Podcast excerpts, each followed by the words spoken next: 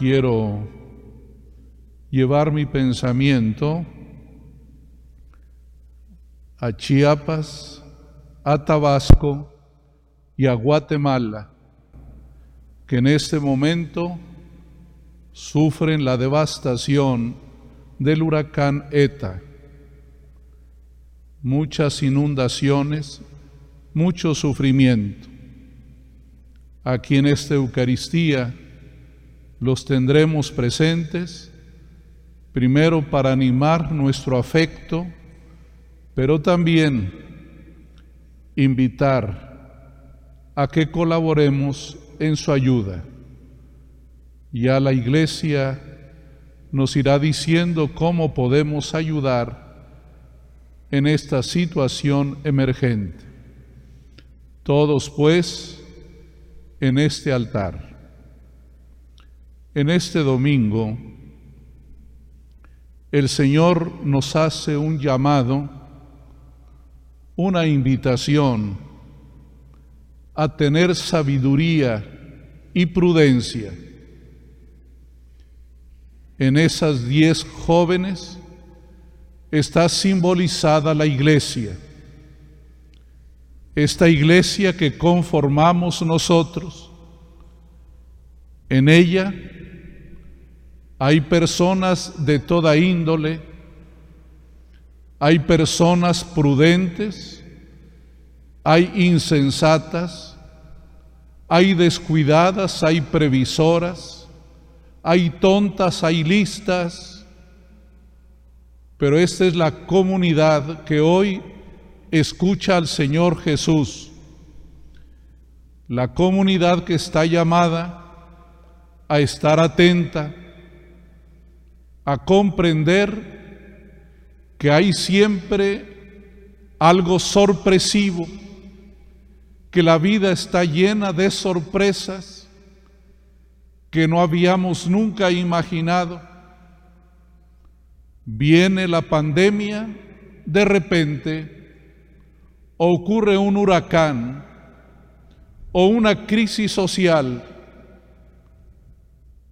El Señor nos dice, prepárense, prepárense para lo imprevisto, prepárense para lo sorpresivo, pero también hay sorpresas bellas y grandes. Y esta sorpresa de la que hoy nos habla el Evangelio es la del encuentro con Cristo el Esposo el esposo de la iglesia. Ese encuentro siempre sorpresivo. Y para ese encuentro nos preparamos.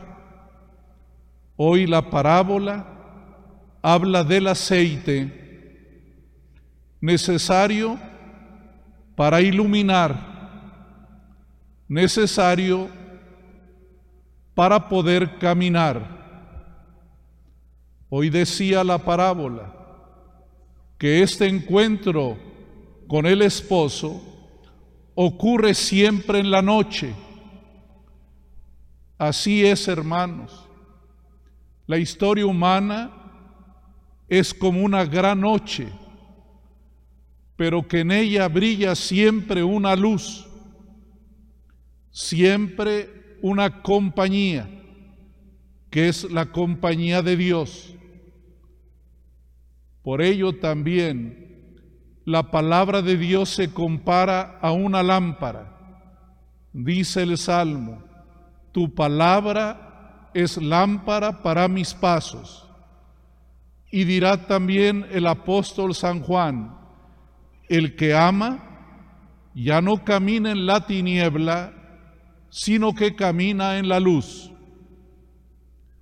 Este encuentro con el Señor se da en esta realidad de la vida. Cuánta tiniebla, cuánta oscuridad. Pareciera que caminamos a tientas, pero aparece una gran luz que es nuestro Señor Jesucristo. Y Él nos ha regalado a ustedes y a mí su Espíritu Santo simbolizado en el aceite, la unción del Espíritu. Antes, los reyes, los profetas, los sacerdotes eran ungidos con el aceite. En la iglesia, el día de nuestro bautismo, fuimos ungidos en el pecho, en la cabeza. Hoy voy a ungirlos en la frente con la confirmación.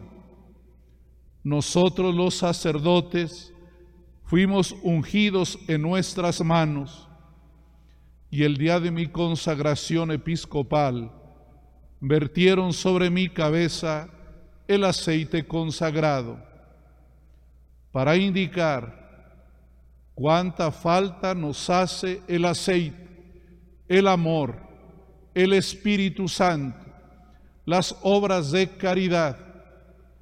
Ustedes y yo tenemos que ser lámparas encendidas. El Señor lo dijo, ustedes son la luz del mundo.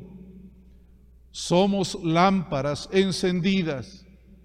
Necesitamos mucho aceite porque la oscuridad es densa y se requiere mucha luz, se requieren focos potentes, lámparas que iluminen no solo nuestros pasos, sino también los pasos de los demás.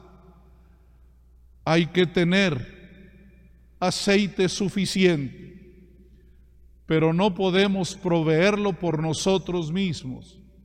Hay que pedirlo al Espíritu Santo, pero tener esos recipientes dispuestos a ser llenados por el amor de Dios.